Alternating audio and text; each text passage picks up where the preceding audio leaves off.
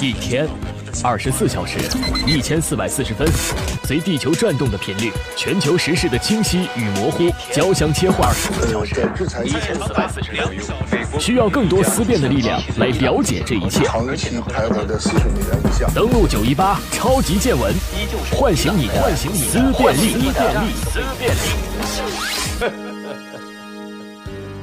欢迎收听本档超级见闻，我是燕子。本档栏目我们一起来关注：英国脱欧协议草案获得了内阁支持，意味着英国脱欧协议进入到更难的下一关，赢得议会的批准通过。那么这一关是什么样的情况呢？特丽莎梅的脱欧方案虽然得到内阁的支持，但是内阁并不看好脱欧协议在议会上获得通过。目前不少官员对脱欧协议持悲观的态度。无论是脱欧派还是留欧派，都对首相的方案不满，特别是硬脱欧派认为这份协议基本上就是欧盟最初协议的翻版。北爱尔兰问题最关键的症结问题所在，欧盟坚持认为，如果未来的自由贸易协定得不到保障，北爱尔兰应该继续留在欧洲的关税联盟。而英国的退欧派，特别是强硬的脱欧派，认为这一可能的安排，使得英国在未来的数年内将受制于欧盟的贸易规则。在协议的草案当中。对爱尔兰的边界的解决提出了三个选项：第一，如果二零二零年中旬前没有找到解决方案，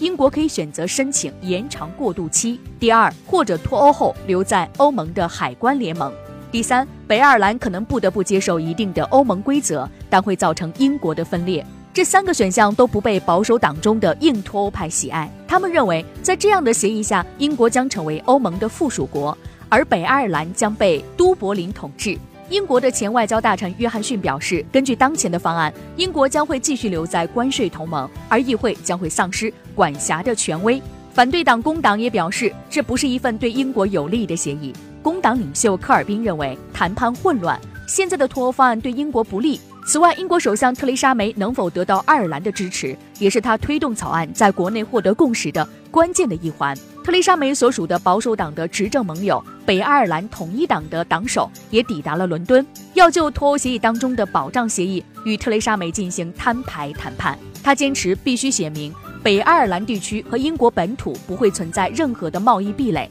该党的几位议员也警告表示，脱欧协议想要获得通过非常的艰难，目前草案可能会导致英国分裂。北爱尔兰民主统一党的议员表示，这个协议有可能会导致英国解体，我们不支持这样。从上面的分析可以看出，特蕾莎梅想要让议会放行与欧盟达成的协议草案困难重重，市场已经预估其被否决的可能性非常的大。一旦议会否决了这份议案，英国脱欧可能会出现三种前景：修改现存的脱欧协议、第二次公投、无协议脱欧。而每一种前景又会出现不同的变化的方向。而其中无协议脱欧是对英国和欧洲风险最高的结局。届时，英国将在与欧盟的贸易中被直接征收关税，同时非关税壁垒也将会正式生效。而目前，除了英国内部的斗争，还需要欧盟各国的同意，这一关也比较难过。预计欧盟将会在十一月二十五号召开领导人峰会，对这份协议草案进行投票。脱欧之路走到现在，最终是哪种方案仍然看不清楚。